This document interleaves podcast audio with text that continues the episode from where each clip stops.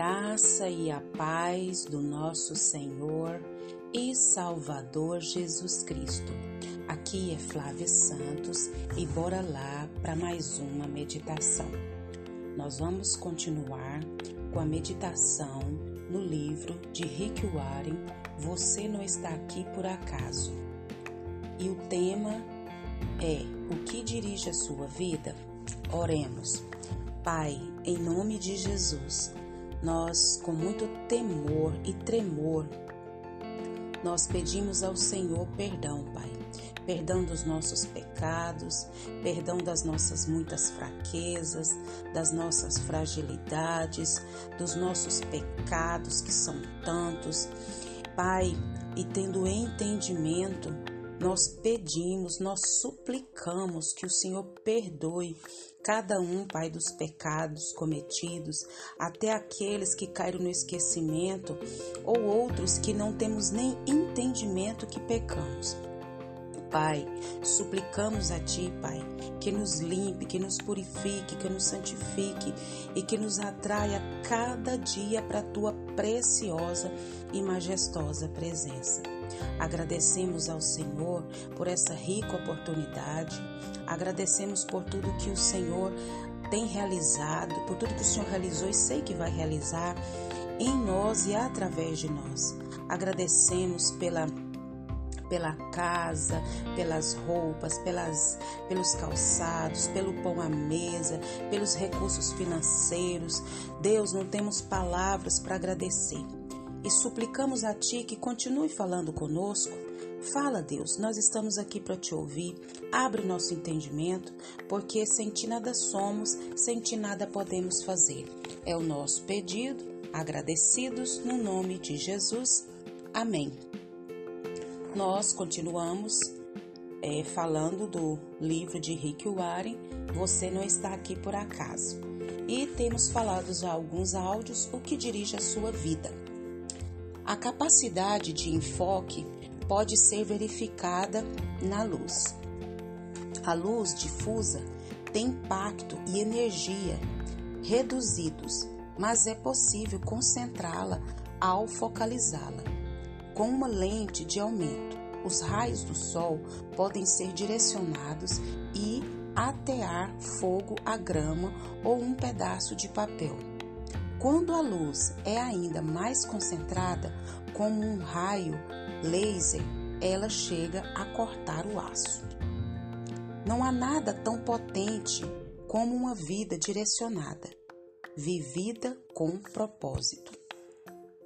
Os homens e as mulheres de maior influência da história, da história foram os que mais se concentraram numa direção. Um dos líderes mais resolutos da Bíblia, o apóstolo Paulo disse: Eu estou concentrado, estou concentrando minhas energias unicamente nisso, esquecer o que já passou e avançar para o que está à minha frente. Você tem feito isso? Se tem, se quer que a sua vida seja tenha impacto, focalize-a. Deixe de ser inconstante.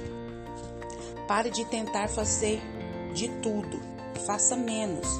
Corte até mesmo as boas atividades e faça somente o que for mais importante. Jamais confunda atividade com produtividade. Você pode estar ocupado sem ter um propósito. Mas para quê? Paulo disse: assim os interessados em tudo que Deus tem para nós devem se manter focados no alvo. Conhecer seu propósito estimula a vida. O propósito sempre produz entusiasmo. Nada traz mais vigor que um propósito claro. No entanto, a paixão se esvai quando falta propósito. Até mesmo levantar-se da cama se torna um fardo. É normalmente o trabalho sem sentido, não o excesso de trabalho que nos esgota as forças e rouba nosso prazer.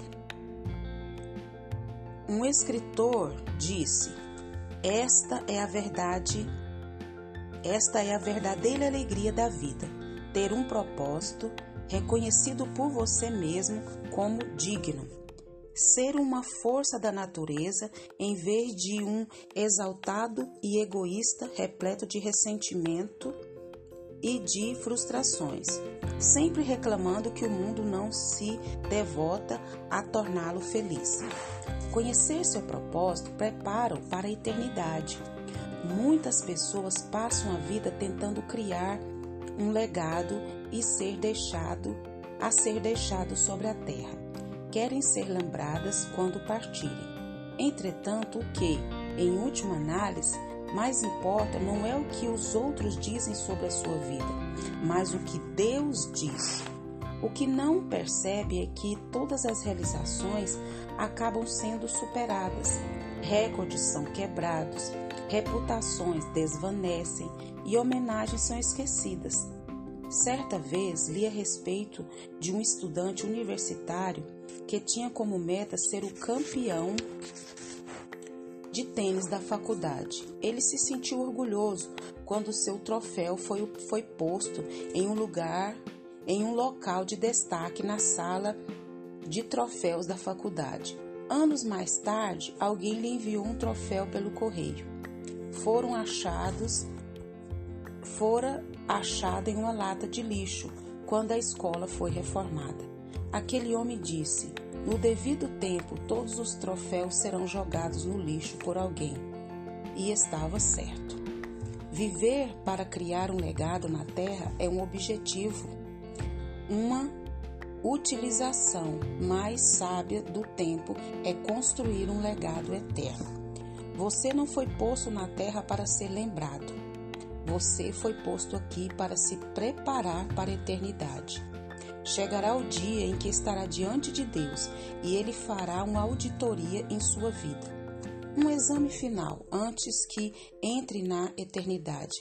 A Bíblia diz: lembre-se, cada um de nós estará pessoalmente diante de Deus para ser julgado por ele. Sim, cada um de nós terá que prestar contas de si mesmo a Deus.